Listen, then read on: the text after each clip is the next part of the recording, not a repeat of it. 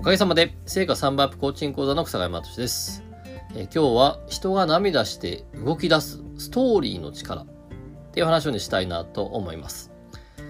で、先日なんですけど、ちょっととある、えー、経営者さんたち、企業経営者さん仲間と一緒にですね、バーベキュー会をやったんですけど、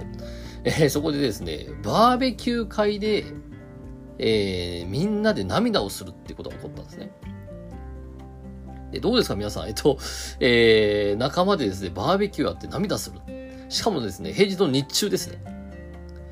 で、実は、この涙を起こしながらも、えー、その後ですね、ちょっと今度一緒にこれやりましょう、やりましょうって言ってですね、コラボレーションが、様々なコラボレーションが、えー、つながりが起こったってことが起こったんですけど、えー、これ何かというとですね、この、自己紹介っていう時間がありまして、で、この自己紹介でですね、えー、みんな涙して、で、その後ですね、ほんと人がみんな、みんなこう、えー、つながり合って動き出したってことが起こったんですね。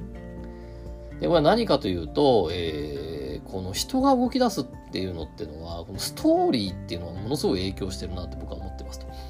で、僕自身がやってるこのセッションとかもめちゃくちゃストーリーを使うんですね。で、今回もです、このバーベキュー会、えー、実はこのバーベキューで美味しいお肉を食べた、これぜひですね、紙バーベキューって僕の友達がですね、えー、企業仲間なんですけど、紙バーベキューっていうのあってて、これまたね、ちょっとどっかで、まあ、僕自身もそうだな、紙バーベキューの、え その友達呼んで、みんなでどっかで会できたら面白いかなと思うんだけど、めちゃくちゃうまいんですよ。僕がバーベキューいろいろ食べてきたけども、ぶっ飛んでうまくって。で、まあそこの回だったんですけど、えー、こう本当に回の終盤ですね、えー、終盤にこう自己紹介が始まって、でね、最初はもうおちゃらけて、みんなも酔っ払ってるんでね、淡々と喋ったんだけど、ある時ですね、ある女性が喋りながらも、まあ、多分酔酔いが回ってたと思うんですけど、なんで、なんで私はこれやってるのかっていうのですね、えー、こう、こんな思いがあってっていうのをですね、こう少しうる、涙を潤みながらですね、こう訴える、訴えたわけですね。そっからもうなんかそのスイッチが入っちゃって、えー、まあそこに集まって企業家さん、まあ、いわゆる起業するって、まあ確かになんかこう、今って簡単にできるは、できるんだけど、でもそれが、それを続けることってすごい難しいんですよね。でもそれをまあ続けてチャレンジしてる人たちはそこに集まってたので、やっぱりその背後には、その思いっていうものは必ずあるんですよね。で、その思いをですね、こうみんなですね、実はこういうことで、こうでこうで、こういうことがあったんだけど、そこをね、悔しくって乗り越えて、今ここにあってっていうストーリーを喋り始めたら、もうみんなでですね、もう、あの、うるうるしながらですね、あの、お昼の日中ですけども、えー、自己紹介あれ何時間あったんだろうな、10人ぐらいだけども1時間以上ありましたね。っていうことが起こったと。で、その後に本当にもう感動したっつって、なんか手伝いことありませんかっつって、こう、いろんな人と繋がりが起こって、みんなが動き出したってことが起こったっていう。で、そこなんですけども、えー、つまりこの人っていうのはこのストーリーに動かされるんですよね。でそういった時に、えっと、僕らもコーチングってことをですね、やって、まあ本当に、コーチングって要は、えっと別に相手の、相手を解決するわけじゃなくって、相手が自分自身で、えー、自分の答えを持って自分自身で決めて動き出すってことがですね、コーチングの必要な、えー、まあいわゆる、やるべきことだと思うんですね。こっちはいくら、ね、頑張れ、あれ、な、な、なんだかんだって喋ったところで、相手は動かなかったら、何の意味もないんでね。でそうした時に、実はこのストーリーを使うっていうのはとっても大事だなと思って。例えば、え先日ちょうどね、僕自身が、えー、いろんな人今見てるんですけども、ある経営者さんで、えー、こう、スタッフが何人もいるような経営者さんなんですけど、えー、やっぱりこう、ね、いろいろ課題がある中で、なんかこう、やっぱスタッフさんとうまくいかないと。まあ、これはもうね、あの、えー、経営者さんだったら、まあ、よくある悩みだなと思うんですけど、で、そこで、えー、じゃあ、その、どうやったらスタッフさんうまくできま、できるようにするかっていうのは、まあ、普通のアプローチだと思うんですけど、僕自身は、まあ、いわゆるこのスタッフさんとうまくいかせてない自分自身の潜在意識があるっていうところを見ていくんですね。で、そこで僕が持ち出したのはお父さんのストーリーです。で、お父さんの、えー、良かったストーリー、悪かったストーリーっていうのをちょっとこう出してですね、いろいろ喋った時に、実は過去に、例えばお父さんと良かったストーリーで、えー、昔はすごいこう、魚釣りに連れてってくれたと。ちっちゃい子魚釣りに連れてってくれて、えー、で、それがなんかすごく思い出に残ってて嬉しいと。で、何が嬉しかったって言った、この経験をさせてくれたと。うん、えー、家族みんなで、えっと、こんな魚釣りってこういう面白い経験があるんだよって経験させてくれたことがすごく嬉しかったってこだったりとか、あとは、えっと、家族旅行とかにですね、めちゃくちゃ忙しいお父さんだったらしいんですけど、まあ経営者さんですね。お父さんも経営者さんで、忙しいお父さんだったけど、えー、年に何回かは必ず家族で旅行行ったりとかっていうふうに、えー、家族の絆を深めるようなことをやってくれたところは嬉しかったって言ってましたね。でも一方で、じゃあ、お父さん嫌だったとこっていうのは、なんか知れないけど、えー、何に対して怒ってるか分かんない急に不機嫌になって怒り出したとこ、時だったりとかですね。うん。あとは、なんか、その、あれですね、この、ね、なんか、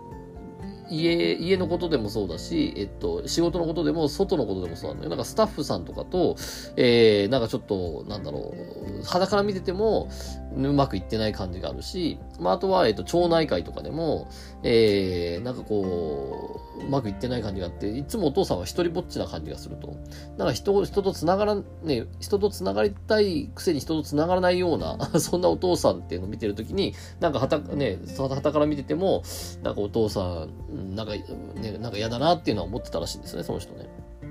で、こういうふうにお父さんのストーリーみたいなのに喋っていったときに、えー、その人は、うわーってなってですね、うわーってなって何かというと、あお父さんって、いい時のお父さんっていうのは、えー、この、面白さっていうのを追求して、面白さの共有をするっていうお父さんだなと。魚釣りだったり、家族で旅行だったり、面白さを追求して、これ面白いんじゃないかなって追求して、それの面白さを、えー、人との、人と共有するってことをやってると。で、僕自身も過去にそういうことがあったと。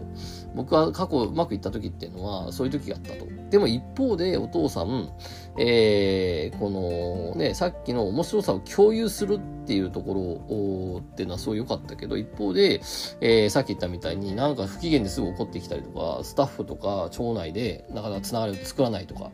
そう人人とつながろうとしてないと。えー、協力しようとしないし、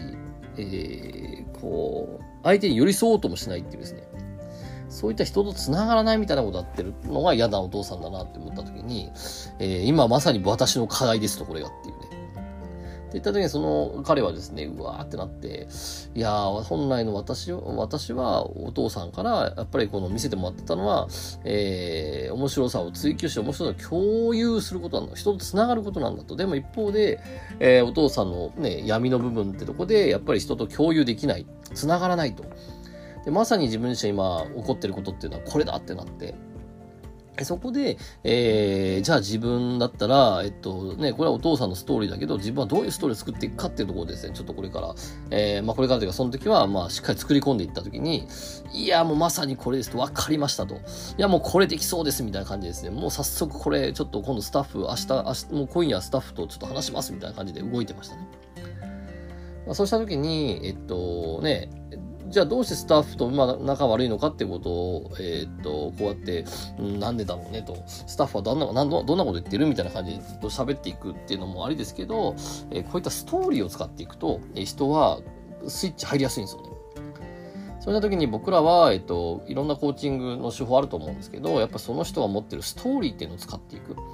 えー、このストーリーを使っていくことによって、えっと、人は感動するんですね。感動して動くんです。感じる、感じて動くって感動なので、この前のバーベキューも、えー、自己、たか自己紹介ですけど、その後みんなが応援するよって動き出したのは、感動したからです。感じて動くってことが起こったからなんですね。えー、ストーリーは人に感じさせるし、えー、それでいて動かす感動があるんですよね。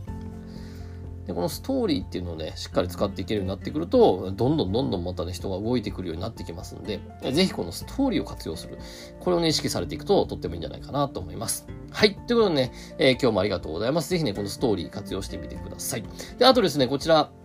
えっ、ー、と、ちょっとですね、今月からなんですけども、えっ、ー、と、インスタグラムをちょっと僕、まあやってるというか、まあこれから頑張っていこうと思ってるんですけど、やってまして、でそこでですね、えっと、えー、まあ、このストーリーのトレーニングになってくるんですけども、えっと、このアート思考っていう、この右脳、右脳の感性の感覚と、えー、左脳の言語心理学っていうですね、このアートっていう力と、感えっと、言語っていう力、えー、まあ、この二つ、両脳、左の、右脳と左の両方を使って、えー、より自分自身の潜在意識を、より自分自身を、より自分自身を動かせるような脳に変えていくっていう、そういうトレーニングをですね、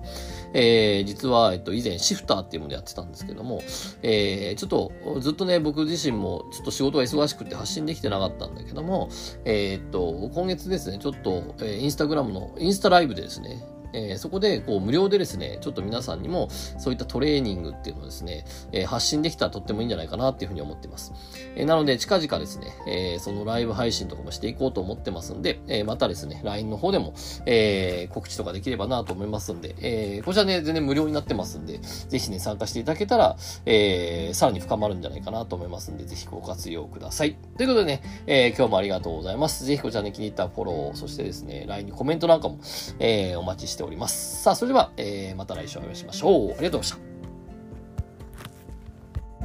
した。